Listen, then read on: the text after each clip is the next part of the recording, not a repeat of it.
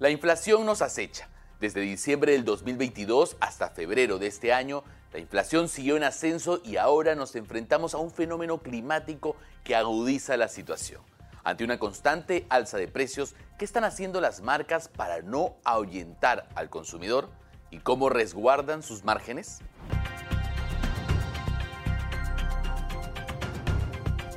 Lo saluda David Reyes Zamora, director periodístico del diario Gestión, y esto es Perspectiva.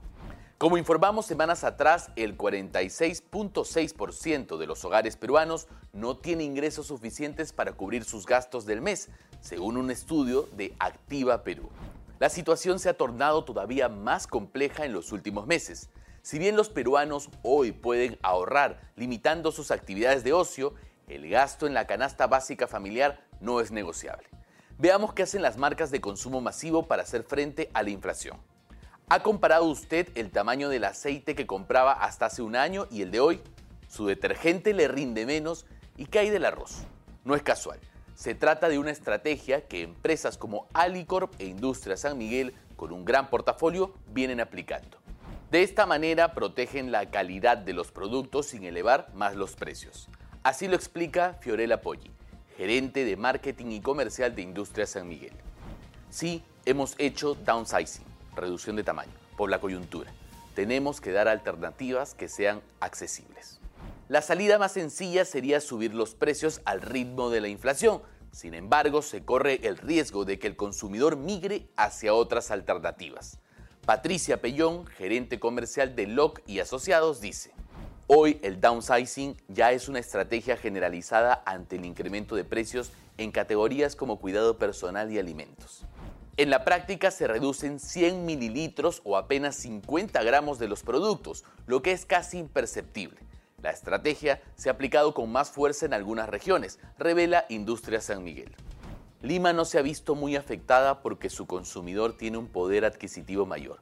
El sur, nuestra área más fuerte, es la más impactada. Pero esta no es la única salida que han encontrado las empresas. También han apostado por lanzar sus productos en formatos más pequeños. Recordemos que hay muchos peruanos que viven del día a día y desembolsar dinero para formatos grandes no les es posible. Según cifras de Kantar World Panel Division, en el cuarto trimestre del 2022, el 30.3% de peruanos aseguró que prefiere los formatos pequeños y el 29.3% que se inclina por los formatos medianos. Si bien predomina la compra de formatos pequeños, Kantar World Panel reveló que algunos peruanos ya empezaron a migrar lentamente hacia formatos más grandes en el contexto de alza de precios. Evidentemente, buscar ahorro en un formato grande es una posibilidad para los sectores socioeconómicos con mayor capacidad adquisitiva, que pueden realizar el desembolso. Ahora pongamos foco en los canales de compra. Según Ipsos Perú, los favorecidos en este contexto de alza de precios son los mercados y las bodegas para la compra de alimentos y bebidas. El canal tradicional pesa un 94% en estas categorías.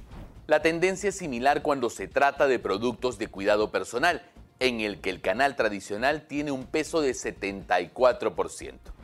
A nivel general, para este 2023, los peruanos están más predispuestos a comprar en mercados de su barrio, bodegas y mercados mayoristas, y están menos predispuestos a comprar en tiendas mayoristas modernas, tiendas de conveniencia y supermercados. Hay poco optimismo de que frene la inflación. Según Ipsos, el 87% de la población cree que este 2023 los precios seguirán en alza y un 32% cree que sus ingresos caerán. Sin duda, esta percepción es la que lleva al consumidor a ser más riguroso con sus gastos y a cambiar sus hábitos de consumo. Eso ha sido todo por hoy. Nos vemos en la siguiente edición de Perspectiva. Hasta la próxima.